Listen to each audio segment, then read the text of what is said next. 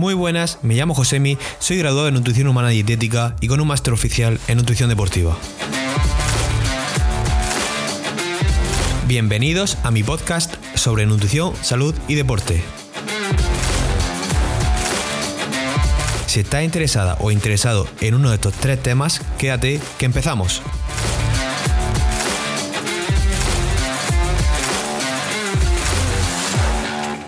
Muy buenas, eh, bienvenidos al podcast, un nuevo episodio. Hoy me hace especialmente ilusión este, este episodio porque tenemos a nuestra primera invitada y que sobre todo vamos a escuchar eh, cosas muy interesantes para, las mujeres. Bienvenida Silvia. Hola, buenas tardes, ¿qué tal José eh, bueno, Silvia, cuéntanos un poco quién eres, quién es Silvia Bernardo y, y un poco qué has estudiado y demás. Vale, pues bueno, Silvia Bernardo, soy yo, soy dietista nutricionista, eh, un poco enfocada o especializada en la nutrición deportiva. Estoy trabajando presencialmente en Málaga, en, la clínica MAF. Bueno, si conocéis a Miguel Ángel Florido, pues bueno, en su clínica. Eh, tengo bueno, varios cursos de especialización, sobre todo me enfoco a temas de rendimiento. Trabajo mucho con deportistas de CrossFit, con deportistas de otras disciplinas. Eh, baja disponibilidad energética, recomposición corporal, un poquito en esa línea es en lo que más me muevo. Eh, también soy técnico superior en acondicionamiento físico, porque bueno, la parte del entrenamiento de fuerza es algo que me apasiona, con lo cual es algo que también tenía que incluir en, en mi vida profesional.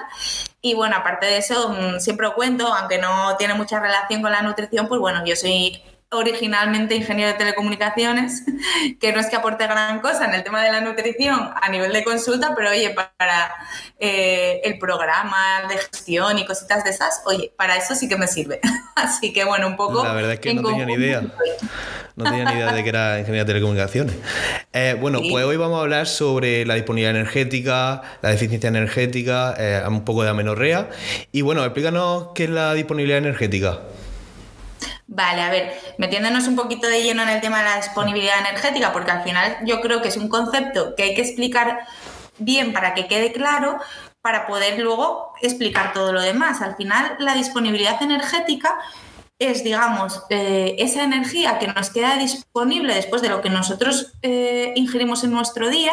Si a eso le quitamos la parte que está destinada al ejercicio, a la actividad, a lo que hagamos en nuestro día a día, pues cuánto nos queda para que nuestro cuerpo pueda realizar las funciones fisiológicas básicas sin ningún problema.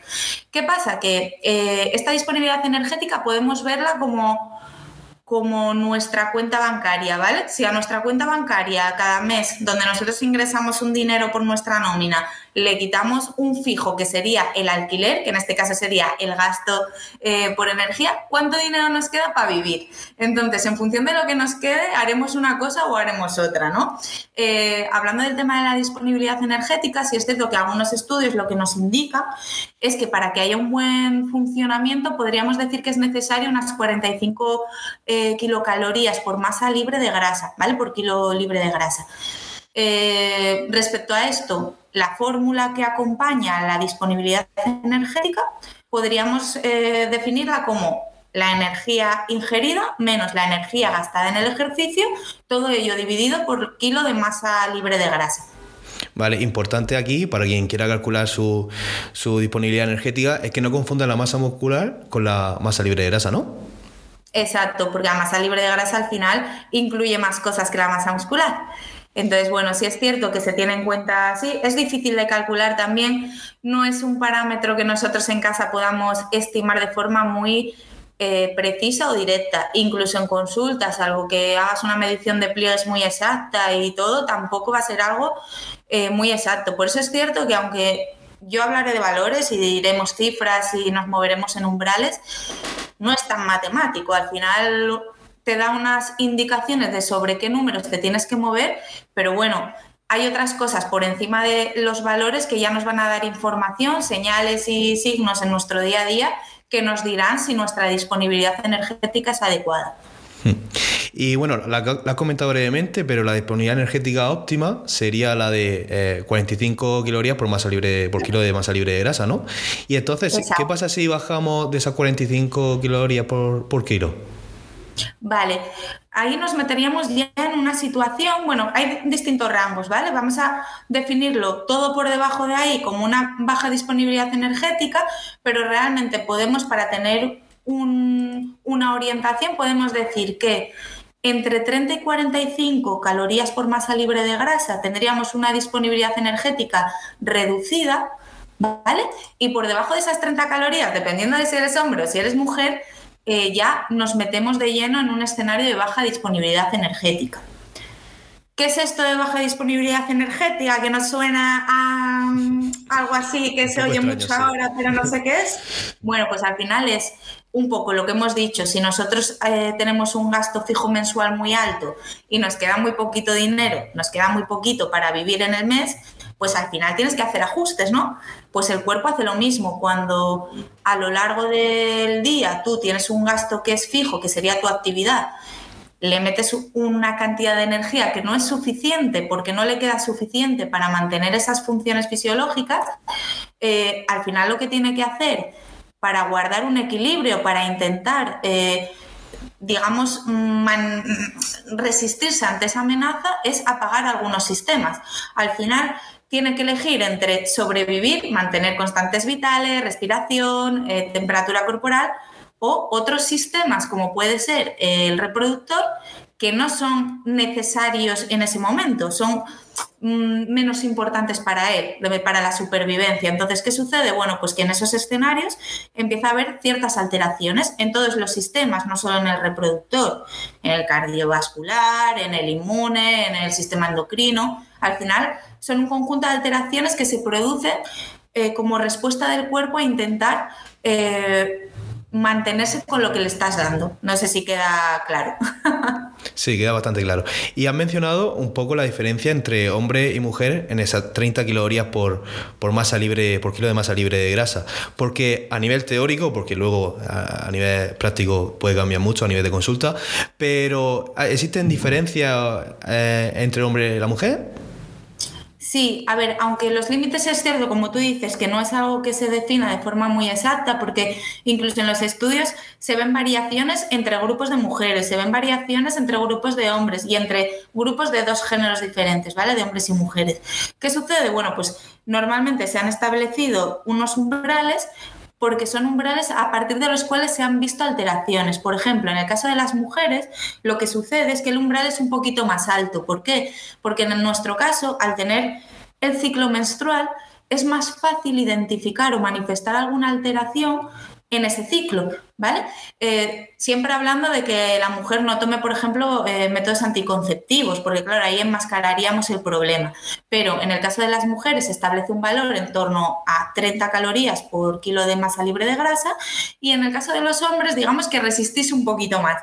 Ese rango está en torno a 20, 25 calorías por masa libre, kilo de masa libre de grasa.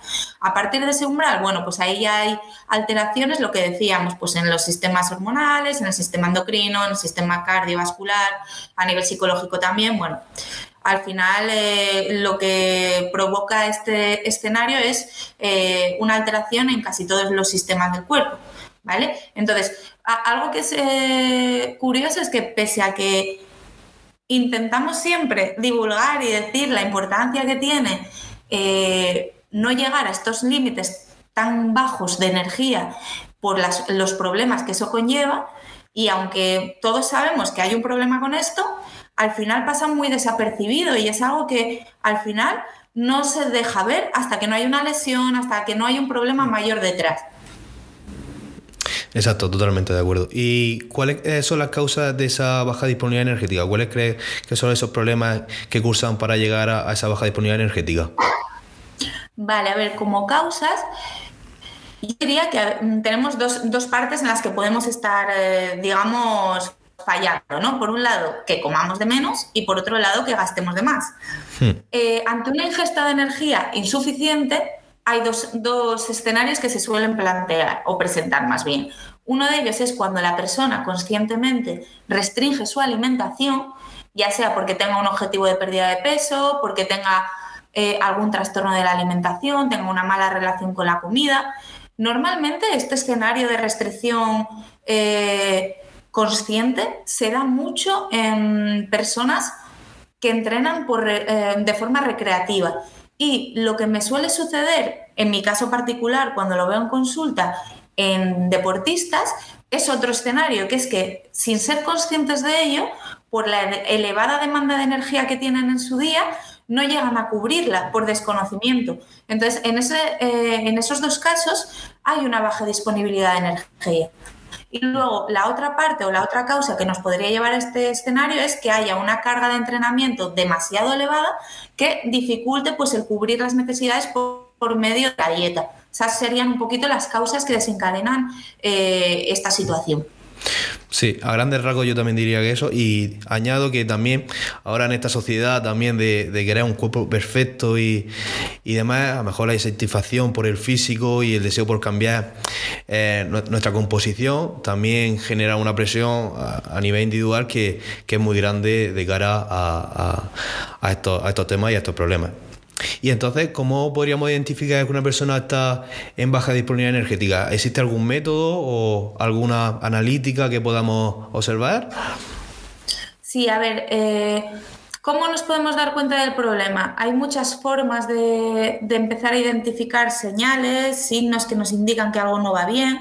Por un lado, pues bueno, sí que es cierto que en consulta es relativamente más sencillo porque mm, hay cuestionarios que están preparados un poquito para llevar la entrevista en consulta y hacer un cribado de si esa persona pueda manifestar algún tipo de perfil eh, con riesgo alto de, disponibilidad energética baja. Si es cierto que también, pues oye, cuando tú ves a una persona en consulta, pues te pasará a ti también que miente, la gente te miente. Y entonces tú, con el paso de las consultas, te vas dando cuenta de que siempre hay algo que intentamos maquillar, ¿no? Entonces, hmm. hay cositas que te dan esa información, pero si queremos ser más objetivos, las primeras señales de alarma que nos pueden indicar que, algo no va bien, que estamos en baja disponibilidad energética, en un síndrome eh, de, de, deficiencia energética, pues tienen mucho que ver con el rendimiento. Yo, por ejemplo, que veo personas eh, muy relacionadas con el rendimiento deportivo en consulta, pues tú empiezas a, preguntar, ¿no? Y empiezas a ver, o incluso si a ti te pudiera pasar, tú te das cuenta de que, eh, ¿qué está pasando? Pues de repente empiezas a ver que tienes menos fuerza muscular, que tienes eh, mm, un peor rendimiento en, resistencia, en esos entrenamientos más de resistencia, de larga duración, eh, que te recuperas mucho peor entre sesiones, eh, que te disminuye, digamos, la capacidad de concentrarte, de coordinar. notas a la hora de entrenar pues que tus depósitos de glucógeno mm, no, no, responden como venían respondiendo, aunque comas de la misma manera, por así decir empiezan a presentarse lesiones, todo eso. Además, otro signo que es clarísimo que una persona identifica muy rápido es una fatiga excesiva. Eh, lo que hablamos, una recuperación entre sesiones mucho peor. Em, incluso hay eh, otras manifestaciones como son los problemas digestivos eh, que también nos están indicando ese problema. Mm, ¿Como cuáles? Pues el estreñimiento, eh, que una persona te diga que se llena con mucha facilidad. ¿Por qué? Porque hay un retraso en el vaciamiento gástrico. Entonces, bueno, digamos que aparecen estos signos que son un poquito más identificables, son más físicos, más tangibles, y luego también aparecen eh, otros más relacionados con el comportamiento, pues a lo mejor eh, patrones alterados de descanso. Eh, a nivel psicológico, por ejemplo, también hay pues, muchos casos, tú ves aquí en consulta, un miedo irracional a comer, un miedo a aumentar de peso pánico a determinados alimentos, mm, suelen restringir mucho los hidratos de carbono. al final, Mm, ves que es una persona que ha llevado al extremo su alimentación, mm. ha llegado incluso a aislarse socialmente y, manifiesta signos de ansiedad. Entonces, un poquito, todos estos, eh, todos estos signos nos indican eso. Si es cierto que luego, si te quieres ir a, analíticas, lo veremos después cuando hablemos más en profundidad de los síndromes, eh, vamos, el síndrome RCS y todo esto, veremos cómo afecta, pero eh, Cosas que se ven alteradas, pues el perfil lipídico, eh, los niveles de glucosa, los niveles de hormonas tiroideas. ¿Por qué? Porque al final son eh, hormonas que regulan el metabolismo. Las hormonas tiroideas regulan el metabolismo y por lo tanto, si nuestro cuerpo está intentando eh, frenar eh, los efectos de que tú no le des lo que necesita, tendrá que intentar gastar menos, tendrá que intentar ahorrar un poquito más. ¿Cómo lo hace? Manipulando las hormonas que están a su alcance. Entonces son algunos algunos detalles que nos pueden dar esa información. También eh, los niveles de hierro. Bueno, al final hay una serie de información que es objetiva 100% que nos indica que estamos en ese escenario. Y para llegar al final a esa baja disponibilidad energética, al final tienes que sacrificar uno de los tres macronutrientes. Hay tres, eh, la grasa, la proteína y, los hidratos. ¿Cuál suele ver tú en consulta que se suele sacrificar, que suele consumirse menos? Pues mira, eh, es curioso porque estamos hablando de gente que es deportista. Y yo creo que ahí tiene mucho que ver el tema de las redes sociales y la tendencia que ha habido a las dietas keto, ceto, bajas en cargos. Al final te encuentras con que, y, te digo que yo esto lo he revisado para otras charlas y para eh, cursos que he estado dando, que he visto que te dicen que hasta el 90% de las mujeres, por ejemplo, que practican algún deporte, no llega a la cantidad de hidratos de carbono que serían necesarios en, su día, ¿vale? Entonces, lo que yo más me encuentro siempre es esa restricción y ese pavor a los hidratos de carbono, que no sucede tanto con las grasas, que tú dices, vamos a ver si las grasas, mm, si tú te mm, fías por el aporte energético, las grasas son el doble que el hidrato de carbono, entonces, eh, una persona a lo mejor que practica eh, deporte de forma... Mm, recreativa, pero con mucha intensidad, muchas veces por semana, varias horas y demás, come muy poquitos carbohidratos y precisamente porque tiene la creencia de que para poder estar bien físicamente, porque es lo que decíamos, al final, como hay esta tendencia y esta exigencia a día de hoy de esa estética tan definida, tan esos cuerpos tan atléticos que vemos siempre en todas partes, pues la gente cree que para llegar a eso tiene que quitar carbohidratos, porque empieza a ver que fulanito es que hace una semana de descarga de hidratos, el otro hace una dieta keto porque eh, se acerca el verano, no sé quién baja carbohidratos porque tiene que ponerse el bikini y al final es como un mensaje muy confuso para la gente normal, por así decir, de hacer hincapié constantemente en que los hidratos de carbono son malos. Entonces, yo lo que más me encuentro es eso. Eh, por ejemplo, lo curioso es que de proteínas vamos todos sobrados. O sea, de proteínas. Sí, sí. De proteínas es una cosa que yo me encuentro que comen de más. O sea, incluso haciendo entrevistas de estas de consultas iniciales, que tú les preguntas un poquito, pues yo qué sé, eh, ¿cómo suele ser un día de tu alimentación, no? Bueno, pues te dicen pues el diario dietético tal y cual.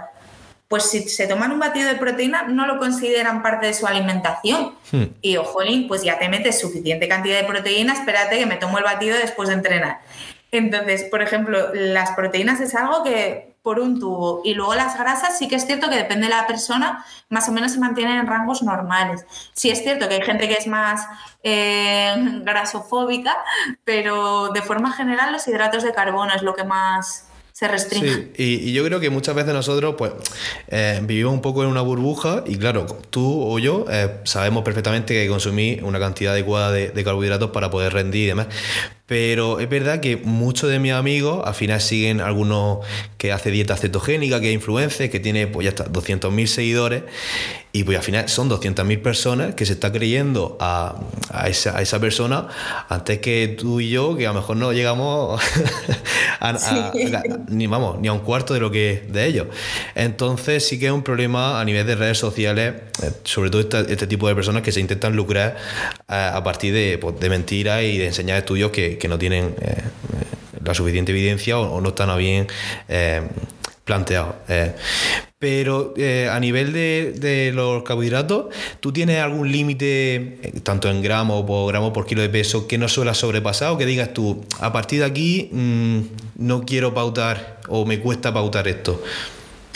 Pues yo no, porque depende mucho de la persona, del objetivo. Lo que sí eh, tengo claro es que, yo qué sé, pues a ver, si estamos en una persona que entrena fuerza, con 3, 4, hasta 5 gramos como máximo por kilo de peso, de peso total, de carbohidratos, va que se mata.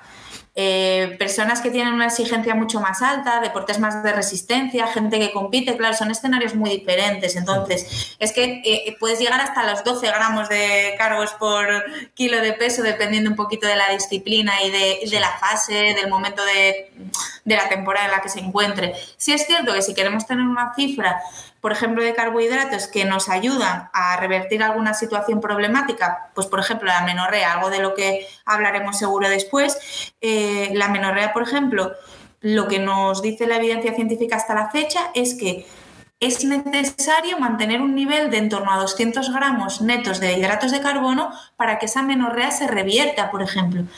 Y claro, al final es algo mm, que varía mucho de una persona a otra. Hay personas que no tienen ningún problema con la alimentación, no tienen ningún eh, problema de baja disponibilidad energética y con 150 gramos eh, tiran que se mata o, o lo contrario. Depende mucho también, hay que observar la respuesta de la persona. Hay que moverse en rangos controlados, pues a lo mejor empezar entre esos 3, 4 gramos por kilo de peso y ver cómo responde la persona. Oye, que te metes en una persona que hace CrossFit, que hace dos veces dos horas de CrossFit, cinco o seis días por semana, bueno, pues ahí hay que ajustar más y hay que prestarle más atención a, en torno al entrenamiento. Hay que ver un poco el escenario, si la persona es sedentaria o no, ahí cambia un poquito. Totalmente. Y al final, esta baja disponibilidad energética puede dar, eh, bueno, dos enfermedades que, están establecidas, ¿no? La triada de la, atleta femenina y la deficiencia energética relativa. Pero estas dos son lo mismo.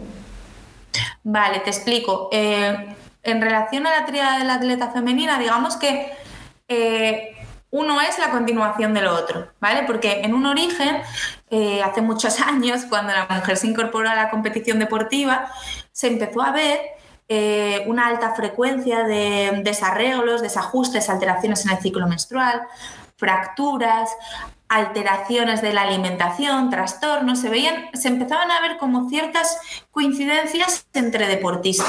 Entonces, ¿esto qué pasó? Bueno, pues en el 92, ya hace unos cuantos añitos ya, eh, se llamó a esto eh, triada de la atleta femenina, ¿no? O triada de la mujer deportista.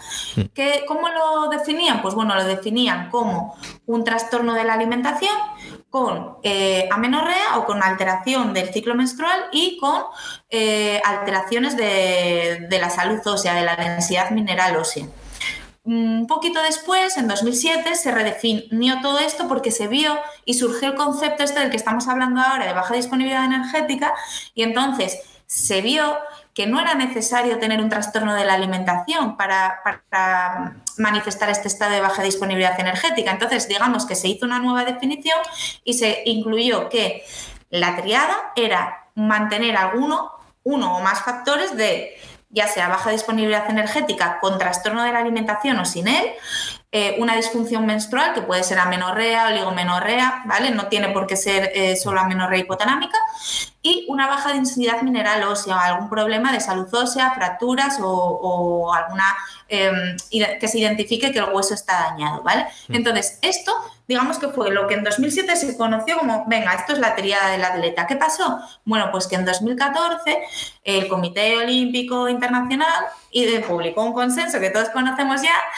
donde se incluía pues un término nuevo. ¿Y cómo llamaban ese término? Bueno, pues ese término era eh, síndrome de eh, deficiencia energética relativa en el deporte.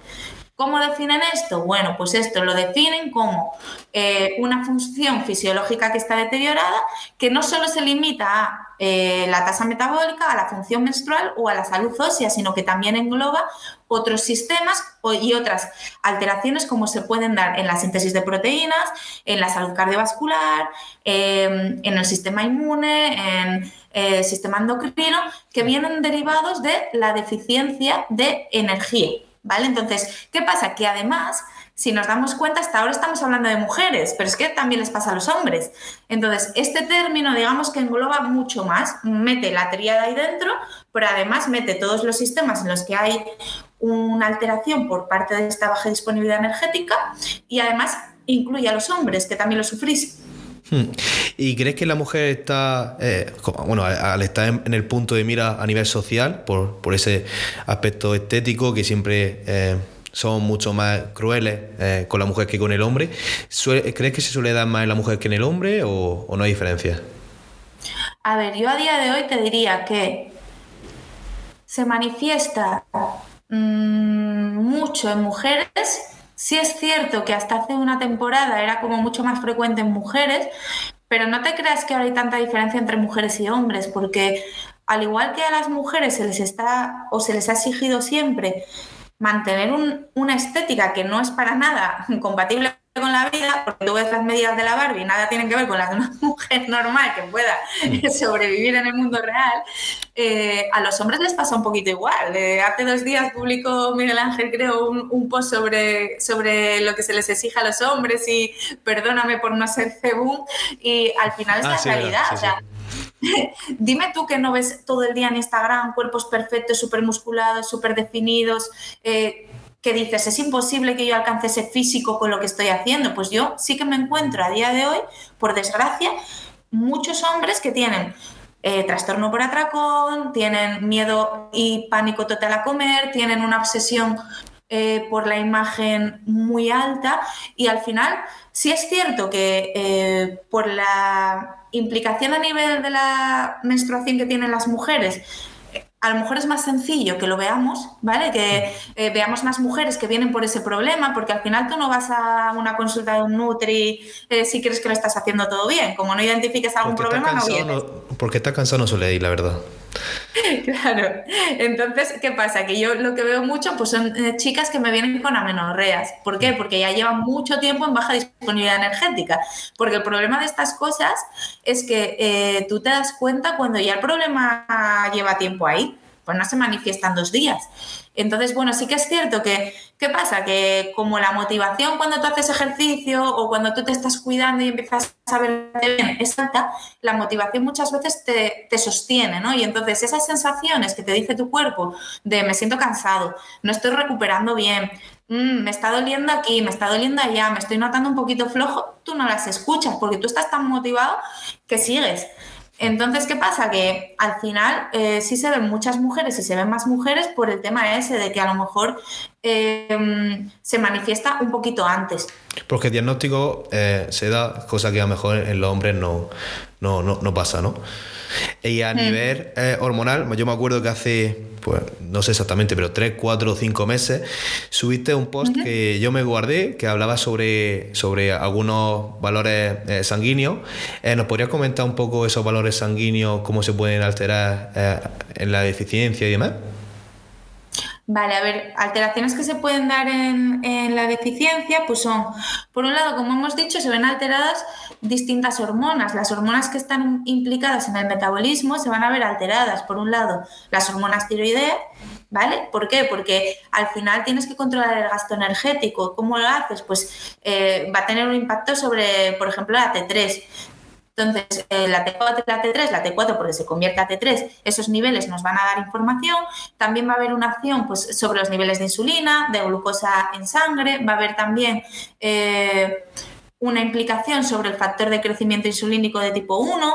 Eh, ¿Qué más cosas podemos ver? Podemos ver también déficit de hierro, eso es muy común también en, las atletas, sobre todo en las femeninas, que haya ese déficit de hierro que este, el, el, déficit de hierro está un poquito como que se retroalimenta, puede ser causante o inducir parcialmente la baja disponibilidad energética y al revés, que la baja disponibilidad energética eh, pueda manifestar esa deficiencia de hierro. Entonces, un poquito a niveles hormonales, eh, los niveles de leptina, de grelina, las hormonas que controlan el apetito, en este caso también se ven muy alteradas. La leptina, pues al final eh, se ve muy reducida, los niveles de grelina se aumentan, el cortisol también se eleva. Hmm. Entonces, eh, en ese contexto, todas esas hormonas nos dan una información. ¿Qué sucede? Que tú por mucha analítica que te hagas, una analítica básica no te va a dar esa información. ¿Qué más factores se alteran? Los estrógenos, evidentemente, la progesterona, eh, la testosterona en los hombres, eh, que al final, por ejemplo, en los hombres una diferencia con respecto a las mujeres, aunque manifiestan eh, todas las demás, pues la alteración de tiroides, la alteración de leptina, de la grelina, sí que ven muy reducidos los niveles de testosterona. En el caso de las mujeres, pues de, los estrógenos, eh, ahí hay una alteración. ¿Por qué? Porque se reducen drásticamente, sobre todo ante una menorrea, los estrógenos bajan radicalmente, que es una de las principales, eh, uno de los principales factores que alimenta el problema digamos, de la salud ósea que se presenta en estos casos. Entonces, al final, son valores que nos dan una idea ¿Qué pasa? Que por desgracia muchas veces las analíticas que nos presentan aquí en consulta, normalmente cuando una chica tiene menorrea, la analítica no da gran información, porque si te das cuenta, las hormonas que decimos, incluso por ejemplo también los niveles de LH, FSH, dependen mucho del punto del ciclo menstrual. Entonces, eh, cuando te vienen con una analítica de amenorrea, que no estás en ningún punto del ciclo menstrual, pues claro, tú vas al médico y te dice, no, si esto es normal, los niveles están normales, todo está bien. Y entonces, claro, no sabes por dónde tirar pero evidentemente el problema por detrás es la baja disponibilidad energética. Hmm. Al final todo lo demás si tienes, suerte, hmm. si tienes suerte y te trae una analítica que no suele tampoco pasar. Exactamente. Entonces, bueno, al final eh, hay que guiarse por parámetros analíticos, pero también hay que guiarse un poquito por eh, los efectos que tenga tanto en el rendimiento como en el comportamiento de la persona. Otra cosa que se manifiesta eh, en mujeres eh, de forma mucho más fácil es problemas mm, más psicológicos derivados, por ejemplo, en mujeres que tienen amenorrea. se observa, por ejemplo, que hay pues, rasgos de, de depresión, de depresión leve, hay mayor dificultad para manejar el estrés, hay distintas alteraciones a nivel psicológico, hay más presencia de ansiedad. Entonces, esto también nos da eh, algunos datos sobre, sobre cómo, cómo, está esa persona. Y si es cierto, pues eso, que las mujeres, por el tema hormonal, por tener tanta fluctuación y el ciclo menstrual, pues manifestamos alguna alteración más y es más fácil de identificar. Hmm. ¿Y el tratamiento de esta deficiencia energética, cómo, se debería plantear en consulta? Pues mira, eh, al final en consulta lo que tenemos que, intentar es que la persona entienda que para cubrir su entrenamiento, para rendir, para verse bien, para... Al final muchas veces cuando la persona viene a consulta lo que busca es una mejora estética, no nos engañemos, no suele buscar quiero rendir a tope. No, quiero rendir bien, pero ojo, mm, yo no quiero coger grasa, yo no quiero estar... ¿Qué pasa? Que vienen ya con la fobia de cómo han estado restringiendo mucho su alimentación, que vayan a coger peso, ¿vale? Mm. Entonces, ¿qué sucede? Que lo primero que tienes que hacer es explicar bien la importancia del flujo energético alto, la importancia que tiene que tú eh, comas suficiente, comas mucho para poder gastar mucho, para poder rendir, para poder entrenar con calidad. ¿Por qué? Porque al final eh, ese entrenamiento es lo que te va a dar la mejora física, te va a dar una mejora muscular, te va a dar una mejora de tu condición física. No porque eh, tú comas menos mm, te vas a ver mejor. Al final, eh, si no lo acompañas de un buen entrenamiento, tampoco vas a tener una mejora estética que te sea suficientemente buena o que te, que te sirva, ¿no? Entonces, muchas veces partimos de la necesidad de explicar bien en consulta que hace falta comer, ¿vale?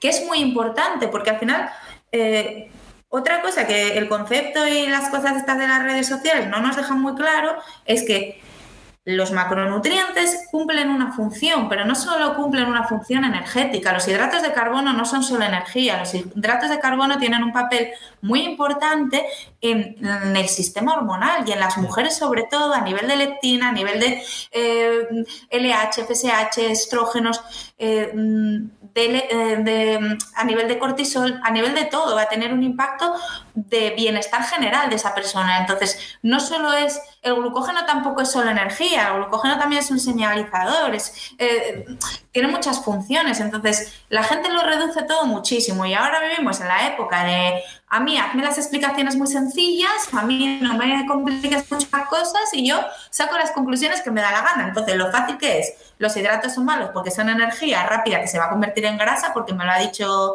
mi vecino del quinto pero no nos damos cuenta de la importancia de los nutrientes. Entonces, yo por un lado siempre intento que se entienda muy bien el papel de los hidratos de carbono, me aburro de hacer esquemas en la consulta, de hacer diagramas, de hacer dibujitos, para que entiendan dónde eh, son importantes esos hidratos de carbono, por qué sobre todo en las mujeres son importantes los hidratos de carbono y las grasas. Evidentemente las grasas tienen un papel a nivel hormonal, por supuesto que sí, y las proteínas pues al final tienen una función estructural, tienen una función eh, en los tejidos. Entonces tenemos que ver la comida no solo como energía o como una forma de llegar o no a un déficit, sino de estar sanos. O sea, ¿en qué momento de la vida nos tiene que preocupar más una estética a estar sanos? Si tú no estás sano, todo lo demás te va a dar igual. Entonces, eso por un lado. Y luego, es importante ir subiendo las calorías, ir adecuando la alimentación de la persona a lo que necesita. ¿Por qué? Porque tú enseguida, yo muchas veces veo personas en consulta que me vienen con mucho miedo a subir comida, por ejemplo, y por el tema de, subir de peso y demás. Y curiosamente es algo que se manifiesta súper rápido en una semana. A mí ya me escriben y me dicen, Jolín Silvia, guau, el rendimiento en el entreno mucho mejor, he sacado marca, he mejorado muchísimo mi resistencia. Y no se sienten pesados, no se sienten... Eh, eh, más tapados ni mucho menos en una semana, ni se sienten mal a nivel físico, sino que todo lo contrario. ¿Qué pasa? Que como les estás dando la energía que su cuerpo necesita, su entreno mejora. Como su entreno mejora, eh, su físico mejora. Y luego al, final, ¿qué pasa? Cuando tú comes suficiente, metes de todos los nutrientes, metes hidratos de carbono, tu descanso mejora. Si tu descanso mejora, tu recuperación mejora, tu rendimiento mejora. Entonces, mm, una disponibilidad energética hay que tratarla también con empatía, porque al final tú no puedes subirle a una persona, venga, hmm, vienes de comer mil calorías, te voy a poner dos mil. No, tampoco puedes hacer eso, porque al final la persona se le va a de, de, la, gente. Eso te genera un rechazo y también te genera un malestar a nivel digestivo y a nivel físico, porque evidentemente, ojo, tú no estás acostumbrado a eso. Y vienes de, de una baja disponibilidad energética, que lo mismo que comentamos antes, los sistemas, el, problema que da a nivel gastrointestinal y que esto se, ve mucho, es cuando la persona te dice, no, no, es que yo no tengo apetito, ¿eh? es que yo me lleno muy rápido, es que bueno, yo como hasta que me sacio, de verdad, no, no es que yo esté quitando comida, claro que no, pero es que tú ya te has metido en un escenario que tu cuerpo ya mm, tiene mm, ralentizado, digamos, el proceso del vaciamiento gástrico y al final te llenas antes y, tu tránsito intestinal está afectado. Entonces, bueno, hay que ir poquito a poco, también hay que entender a la persona. Hmm, totalmente, y yo muchas veces, deportistas que tengo, al final, pues hasta le he bajado un poco la prote o se la vas bajando poco a poco, porque están consumiendo 3 gramos, 3,2 gramos por kilo, y le vas subiendo un poco más los, hidratos, y si quieres, le, le, quita un poco más la grasa, pues a 0,8, 0,9, y la verdad es que todos mejoran el rendimiento, todos mejoran la composición corporal, y, pero al principio es como, no, no quiero esto porque sé que voy a coger peso, voy a perder esta relación peso-potencia y demás, ¿no? Entonces al final sí que cuesta un poco en consulta de cara a, con, el, con, el, cliente o el paciente o, eso. Y sobre todo con las chicas. A mí con las chicas sí que me cuesta un pelín más, la verdad. Sí, ahí hay mucha fobia. Y luego es curioso, ¿no? Porque, jolín, eh, el tema de, las proteínas, por ejemplo, no se dan cuenta que cuanta más proteína comes, más proteína necesita tu cuerpo. Entonces, al final estás eh, desperdiciando muchos recursos. Luego, el tema de los hidratos, por, ejemplo, por ponerte un ejemplo muy fácil que acabo de ver en Instagram, pues un post de Sergio Espinal, donde nos pone un estudio donde con 500 gramos de hidratos al día eh, las personas perdían peso. Jolín, al final no te das cuenta de que lo que cuenta es el balance total de tu dieta, de, cuánto le estás dando a tu cuerpo. Si estás en déficit, puede que no sea el mejor camino. Evidentemente, meterte 500 gramos de hidratos de carbono no tiene sentido. ¿Por qué? Porque estás desplazando otros nutrientes. Por eso es importante meter de todos los alimentos, porque necesitamos no solo macros, también necesitamos vitaminas, minerales. Totalmente. Y al final pues es eso, pues es lo que dices tú, hay mucha fobia y yo me encuentro, ese problema con las chicas me lo encuentro mucho, el de los hidratos de carbono es muy común. Y pasando un poco a las chicas, vamos a hablar un poco sobre la menorrea, ¿no? Porque al final la menorrea puede pasar por dos cosas. Una por un exceso de estrés, ¿no? Eh, que se necesitaría ya tratarse con, con, un psicólogo o una psicóloga. Y otra por una baja en ingesta energética, ¿no? Efectivamente, a ver, amenorreas hay de muchos tipos, también es cierto que pueden venir derivadas de otros problemas, de otras patologías, de síndrome de ovario poliquístico, de hiperprolactinemia, de enfermedades genéticas, ¿vale? Vamos a olvidarnos de eso y vamos a centrarnos en una amenorrea de tipo hipotalámico, ¿no? La que se llama amenorrea hipotalámica funcional. Esta amenorrea puede venir desencadenada por distintos factores. Eh, por ejemplo, lo que tú has comentado, un estrés psicológico muy alto o mm, alto para la persona. Cada persona tiene un umbral de estrés que yo he ido descubriendo a lo largo de distintas personas que varía muchísimo, ¿vale? De cómo afrontan las cosas. Pues este estrés psicológico eh, ya desencadena alteraciones menstruales. No solo tiene que ser una menorrea, sino que, por ejemplo, una oligomenorrea, que es cuando los ciclos son mucho más largos de lo normal, ya es una alteración porque la gente piensa que es solo la menorrea, pero hay muchas alteraciones por detrás. Incluso hay otras que no se ven tan fácil, porque si tienes una anovulación o tienes algún problema por detrás eh, que se enmascara porque tú sigues teniendo el ciclo de forma regular, piensas que no tienes ningún problema, pero también lo puedes tener. Entonces, eh, ¿qué sucede? Pues bueno, una cosa es el estrés y otra cosa es la baja disponibilidad energética. Sí es cierto que todos esos problemas se alimentan entre sí, es decir, una persona que está en baja disponibilidad energética, lo que sucede es que eh, esa baja energía va a tener un impacto. ¿Cómo impacta? Bueno, pues en la secreción de la hormona pulsátil de gonadotropinas, ¿vale? Lo que conocemos como la GNRH, que sale en el hipotálamo, digamos que es una señal que le dice a la hipófisis, ¿vale? A nuestra pituitaria, le dice que secrete unas hormonas que son la LH y la FSH para que vayan directas a los ovarios a decirle a todo que funcione. ¿Vale? Es una, mm, digamos que es una cascada de reacciones que en cuanto falla una, todo se va un poquito a garete. Y el problema está en que todas las cosas que alimentan el problema tienen impacto en algún punto de estos. Entonces lo retroalimentan todo. Pero en el caso de la baja disponibilidad energética, y por no daros mucho el rollo con el tema, digamos que altera esa secreción, entonces ¿qué sucede? Bueno, pues que eh, se interrumpe la secreción pulsátil que se da de la hormona LH, ¿vale? Entonces, eh, ¿qué sucede aquí? Que esta hormona que sale de la hipófisis, alteramos el pulso y los ovarios que reciben este pulso eh, van a van a ver que no hay una continuidad, van a alterar su funcionamiento y no van a ser a liberar el óvulo, no van a liberar estrógenos y no se va a producir, digamos, el ciclo menstrual. Entonces, eh, esto sería un poquito el impacto de la baja disponibilidad energética. Sumado a esto, una situación de estrés, la situación de estrés eleva el cortisol, el cortisol también tiene un papel directo sobre el LH, al final es lo que decía, van afectando, cada situación afecta a un puntito de la cascada de señales y se van sumando, porque al final también te digo, tú tienes una baja disponibilidad energética, pero como tienes amenorrea y estás agobiada, tienes estrés. Y como duermes poco, tu cortisol se eleva. Y como tienes alterado tu sistema hormonal, pues todo, eh, tienes la leptina alterada y todo eso está alimentando más aún el problema. Entonces, ¿qué haces? Tienes un montón de factores que están agravándolo todo. Entonces, un poquito, eso, eh, eso es lo que tenemos un poco como mm, tipos de amenorrea o desencadenantes de la amenorrea, ¿no? Para al final que tengamos claro que todo se suma. Sí, muchas veces el trabajo con el psicólogo o la psicóloga yo lo veo muy necesario.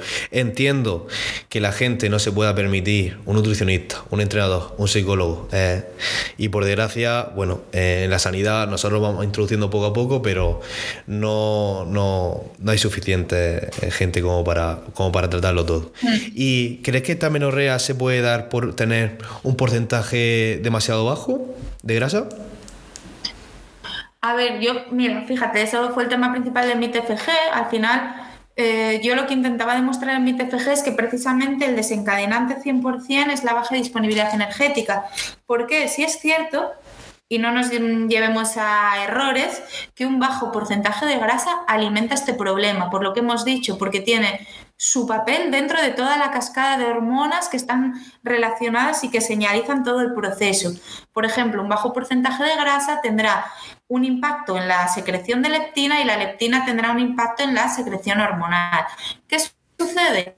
Eh, que esto no es un factor eh, necesario para desencadenar una menorrea. ¿Por qué? Porque se ha visto como en situaciones en las cuales hay un porcentaje de grasa normal o se recupera un porcentaje de grasa dentro de la normalidad, mientras haya eh, un patrón de alimentación desordenado, es decir, ya ni siquiera eh, hace falta que haya una baja disponibilidad energética si eso ha desencadenado el problema. Si tú intentas recuperarte, pero tu patrón de alimentación sigue siendo bajo en carbohidratos, no te recuperas, aunque tú recuperes porcentaje graso. Entonces, eh, por ejemplo, en personas con obesidad o en personas que han tenido pues una operación de reducción de estómago, se producen alteraciones también del ciclo menstrual y ni mucho menos tienen un porcentaje de grasa bajo y tiene mucho que ver con que han restringido drásticamente sus calorías. Se ha visto eh, en estudios, eh, yo recuerdo uno que utilicé para mi TFG en el cual se veía que en siete días de restricción muy severa el pulso del LH ya estaba sin que en siete días a ti te dé tiempo a que tu porcentaje graso baje. Entonces, ¿qué nos dice esto? Bueno, pues que el desencadenante de mayor peso sería esa baja disponibilidad energética unida a una mala distribución de macronutrientes, ¿vale? Y que el porcentaje graso es un factor que agrava el problema, pero que no es único para desencadenarlo y que tampoco justifica, si tú recuperas un porcentaje de grasa en torno, imagínate, al 24, 25, lo que sea por ciento, puedes seguir con amenorrea. O sea, no se revierte porque tú recuperes el porcentaje graso. No sé si responde a la pregunta. Sí, sí, eh, la responde, la responde con creces. Eh, y al final, eh, que tenga amenorrea hipotalámica por esa supresión de, de, de estradiol, de, de, estrógeno, al final va a repercutir sobre todo a nivel también óseo, ¿no? Explícanos un problema, o sea, los problemas que se pueden producir a nivel óseo. Vale, a nivel óseo, aquí tenemos dos cosas. Por un lado, a nivel óseo, la baja disponibilidad energética también afecta a la salud esquelética, ¿vale? Porque por su impacto en la secreción de insulina, de la T3 y del factor insulínico de crecimiento de tipo 1, ¿vale? solo por esa parte ya está aceptando. Pero es que además, si nosotros, eh, o sea, por una baja disponibilidad energética, tenemos además una menorrea donde los estrógenos están bajitos, los estrógenos tienen un papel muy importante en la remodelación del hueso, en la remodelación ósea, en la resorción. ¿Qué, sucede, ¿Qué significa esto? Bueno, pues que al final lo que sucede es que eh, se produce mm, degradación del hueso, pero no se produce... Eh, reciclaje del hueso. Es decir, nuestro hueso al final es un órgano que está en constante renovación. ¿Vale? No es un hueso, no es algo estático que, que no varía en el tiempo, sino que tenemos distintas células, los osteoblastos y los osteoclastos, que se encargan un poquito de esa remodelación del hueso, ¿no? Entonces, ¿qué sucede? Los estrógenos marcan ese proceso. Por eso cuando haya, eh, cuando haya cuando hay una menopausia, hay un riesgo muy aumentado de sufrir osteoporosis. ¿Por qué? Porque al bajar tanto los estrógenos no se, eh, eh, no se mm, modifica el hueso de forma correcta, empieza a degradarse, ¿vale? Entonces empieza, digamos, a deshacer un poquito y aparece el riesgo aumentado de osteoporosis y además de fracturas. Empiezan a aparecer pequeñas fracturas, fisuras. Eso también es un signo que nos indica eh, baja disponibilidad energética y sobre todo, pues esa menorrea va a tener eh, el impacto por la alteración en la secreción de estrógenos. Yo seguro que tú, yo el tuve una, charla y seguro que tú también recomiendas que entrenen fuerza, sobre todo las mujeres, porque al final el pico de, masa ósea máximo se consigue al final de los 25 a los 30 años y a partir de la menopausia ese, la, masa ósea va cayendo en picado y es súper importante llegar con la máxima eh, masa ósea eh, y salud ósea posible a, a esas edades, ¿no? Sí, yo por ejemplo hay algo que para mí es básico y fundamental en cualquier etapa de la vida, que es el entrenamiento de fuerza, lo que tú has dicho. Al final, esa tensión mecánica a la que sometemos a nuestro músculo tiene impacto también en el hueso, nos protege, nos obliga a, adaptarnos a esa carga externa. ¿Cómo nos adaptamos? Haciéndonos más fuertes. No hay otra forma. ¿Cómo nos hacemos más fuertes? Pues nuestros huesos tienen que ser más fuertes y nuestros músculos también. Entonces, por eso es tan importante y sobre todo en un escenario de amenorrea, siempre lo digo, no dejes de entrenar fuerza. No dejes de entrenar fuerza porque es algo que te está protegiendo. Te va a ayudar a prevenir esa osteoporosis a la cual te vas a enfrentar solo por el, el estado de amenorrea en el que estás. Si es cierto que, por ejemplo, Mm, afectar al hueso, a la densidad mineral ósea, sucede al cabo de los seis meses y luego se, en algunos estudios te dicen que hasta los dos años con amenorrea y demás no hay un, daño tan severo en el hueso, pero bueno, habría que verlo también. Entonces, yo para mí el entrenamiento de fuerza es fundamental porque es algo que te ayuda a protegerte y sobre todo en escenarios de menopausia o de amenorrea, fundamental. Hay que hacerse fuerte al 100%. Sí, totalmente. Y esa tensión mecánica, bueno, yéndome un poco a la rama, en la gente que tiene sobrepeso y sobre, sobre todo gente con obesidad, al final se ha visto que si bajas de peso y no haces hace entrenamiento de fuerza, el propio peso que tú tenías estaba ejerciendo tensión y estaba, no vamos a decir construyendo, pero eh, manteniendo esa masa ósea. O sea que si vas reduciendo el peso, al final también es muy importante que sigas trabajando para no seguir perdiendo eh, masa ósea. Claro, porque sí, eso sí sucede, por ejemplo, las personas con obesidad evidentemente tienen eh, todo aumentado, tienen un mayor esqueleto para soportar ese peso, tienen los órganos también mayores, por eso tienen un gasto eh, basado en, al principio que luego se va reduciendo. Al final las adaptaciones que se dan a la pérdida de peso vienen derivadas, sobre todo cuando no hacemos un entrenamiento de fuerza, perdemos mucha masa muscular, ahí eso es un peligro. Y eso luego tiene un papel en lo que es el efecto rebote, bueno, el famoso efecto rebote que no está la, la, ganancia del peso posterior. Y al final lo que tú dices es muy importante trabajar trabajar la parte muscular para soportar y para poder mantener eh, una salud ósea y física. O sea, al final es fundamental. Y bueno, entrando ya a la parte final del podcast, ¿la menorrea hipotalámica eh, se resuelve con la ingesta de anticonceptiva? Eh, perdona, la, menorrea que me has dicho que de las Si se resuelve con la, con la anticonceptiva. Si tomando anticonceptiva. ah, vale. No, a ver, yo aquí tengo un dilema, ¿vale? Que me encuentro en consulta muchas veces. Hmm. Eh, la propia píldora y seguramente de todo esto Mara, Castro Viejo y Chusa nos podrán eh, hablar muchísimo más porque están muy metidas en el tema y la anticonceptiva no resuelve el problema, lo enmascara, ¿vale? De hecho, nos vemos muchas veces en una situación de baja disponibilidad energética donde la chica te dice que sí que tiene la menstruación pero no te cuenta que toma la píldora. ¿Vale? Pero tú ves cositas, ves eh, una piel apagada, ves el pelo que se cae, ves una serie de signos que te dicen que algo no va bien. Aparte de, bueno, pues lo que hablamos de una preocupación excesiva por el físico, eh, falta de descanso, mala calidad muscular, etc, etc. ¿Qué pasa? La píldora Sí es cierto que, claro, muchas, eh, yo lo he visto, pues eh, las personas de consulta van a su ginecólogo a hacerse la analítica, a ver cómo está un poquito todo, los ovarios, endometrio, todo, para saber eh, pues en qué punto están del ciclo, si les va a venir o no la menstruación, qué pueda estar pasando. Y entonces la ginecóloga o el ginecólogo lo que le recomienda es, oye, si eh, tienes amenorrea, amenorrea, que no lo hemos dicho antes, es tener al menos eh, falta de tres ciclos completos, ¿vale? El tercer ciclo es que no te venga, ya podemos considerarlo como amenorrea. Cuando se ven en esa situación y sobre todo en personas pues, que a lo mejor puedan llevar un año en esa situación, eh, te recetan la píldora como forma de aportar los estrógenos de forma exógena con el, con, digamos, el pretexto de resolver el problema. ¿Qué sucede?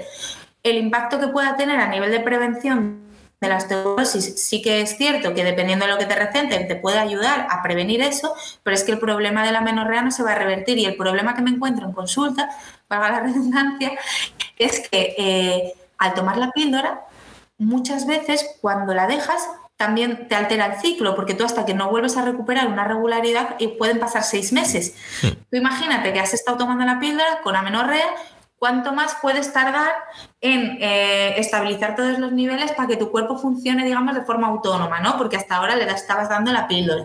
Entonces, claro, al final es complicado porque tú como dietista nutricionista no puedes meterte en la decisión de, un tratamiento o de la decisión de un médico, lógicamente, pero sí es cierto que eh, sería importante que también en el entorno sanitario se conociera el problema de la baja disponibilidad energética, porque a día de hoy no se hace. Entonces, eh, es importante que tengamos en cuenta que esa menorrea viene por algo y si viene por algo hay que resolver ese algo. La menorrea no es un problema, ¿eh? la menorrea es una consecuencia de un problema. Hmm. Claro, exacto. ¿Y cuánto, ¿Y cuánto tiempo has visto tú en consulta que suele resolver o se suele resolver eh, ese problema de baja disponibilidad energética y con, y con ello la, la menorrea? Vale, el tema de resolverse el problema, que es algo que siempre eh, surge la duda, sí es cierto que depende mucho, ¿vale? Que no hay un, un tiempo mínimo de recuperación y que tampoco depende del tiempo eh, que haya durado esa menorrea. Yo tengo mujeres que han tenido años de amenorrea y la han recuperado en poquito tiempo. Normalmente, si quieres una cifra, podría estar entre 12 a 16 semanas, ¿vale? Hmm. Eh, y luego hay otras personas que llevan poquito tiempo con esa menorrea y no hay manera de que la reviertan. Pero claro, ¿qué sucede? Que depende mucho sabemos si están, claro, tú no te vas con el paciente a casa, no sabes si hace las cosas, si no, no sabes cómo está gestionando el estrés. Eh, ¿Qué pasa? Luego yo me encuentro con patrones como personas que practican ayuno, que entrenan en ayunas. Todas esas prácticas en personas que tienen amenorrea, por favor, no, porque eso lo único que hace es incrementar el estrés eh, y, digamos, agravar el problema eh, que está alimentando esa menorrea. Entonces, eh, practicar ejercicio en ayunas, ejercicio excesivo donde tú gastas demasiado. ¿Por qué? Porque a lo mejor yo les hago la dieta y, y mucha comida y dicen, Buf, pues voy a empezar a entrenar un poquito más, voy a empezar a moverme un poquito más. Pues bueno, al final varía por ese motivo. Por eso al final los estudios de nutrición son tan cogidas con pinzas en todas partes porque no podemos muchas veces esto no es un controlado, no es ensayo clínico, no es algo que tú puedas tener a la persona en tu casa y hacerle la comida y ver lo que hace. Entonces, bueno, depende un poquito, es complicado, pero sí que es cierto que una persona que se lo tome en serio, pues oye, en torno a las 12-16 semanas puede ser que, se recupere.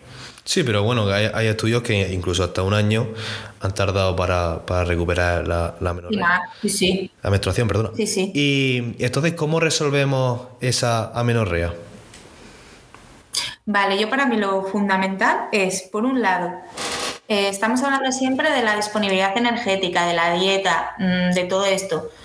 Tenemos que tener en cuenta que para abordar una menorrea hipotalámica hay distintas cosas que nos están afectando. Por un lado, lo que conocemos como estresores, eh, ¿Qué son estresores? Pues el propio déficit energético genera un estrés, el ejercicio excesivo, el entrenar en ayunas, el ayuno prolongado, todo esto, digamos que incrementa los factores eh, que inciden sobre la menorrea.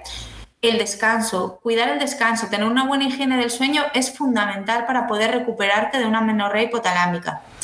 Eh, gestionar lo que hemos dicho, al final es el estrés emocional es muy, muy importante, tiene un impacto directo en, la menorrea y es muy importante pues, que nos apoyemos en, terapia psicológica, en, un apoyo que nos ayude un poquito a, reforzar ese control del estrés. Y luego, pues hay otras cositas pues, que podemos hacer, pues lo típico, ¿no? Tú te lo encontrarás en consulta también, pues eh, intentar eh, controlar los pensamientos negativos que tenemos sobre nosotros mismos, el exceso de control sobre la alimentación, sobre el deporte. Contratas a alguien, contratas a un nutricionista, contratas a un entrenador, confía en ellos y, llévalo a cabo. Olvídate de traquear calorías, olvídate de pesarte, olvídate de eso. Eso es muy difícil y necesito decir que eh, las aplicaciones de traqueo nos hacen mucho daño porque sobreestiman y infraestiman por los dos lados, para arriba y para abajo. Yo vi un día un estudio que veía que hasta el 25% para arriba o para abajo, por ejemplo, en espal, pues tú ahí metes los alimentos tú. O sea, esa base de datos es, Menos, es menos exacta que vamos. Entonces, bueno, ese tipo de cosas hay que, hay que dejarlas a un lado, ¿vale? Y luego, mm, algo que siempre surge es la pregunta de, oye Silvia, ¿pero hay algún tipo de suplementación que nos pueda ayudar a revertir esto? Pues a ver, desgraciadamente no hay suplementación que revierta, digamos, la menorrea en sí misma. Sí que es cierto que hay algunos suplementos eh, que cuando el desencadenante o el apoyo de esa menorrea viene determinado por un estrés psicológico, nos puede ayudar. Un adaptógeno como puede ser la ashwagandha o alguna así, o la teanina, sí nos puede ayudar a no a resolver el problema, pero sí a gestionarlo de otra manera.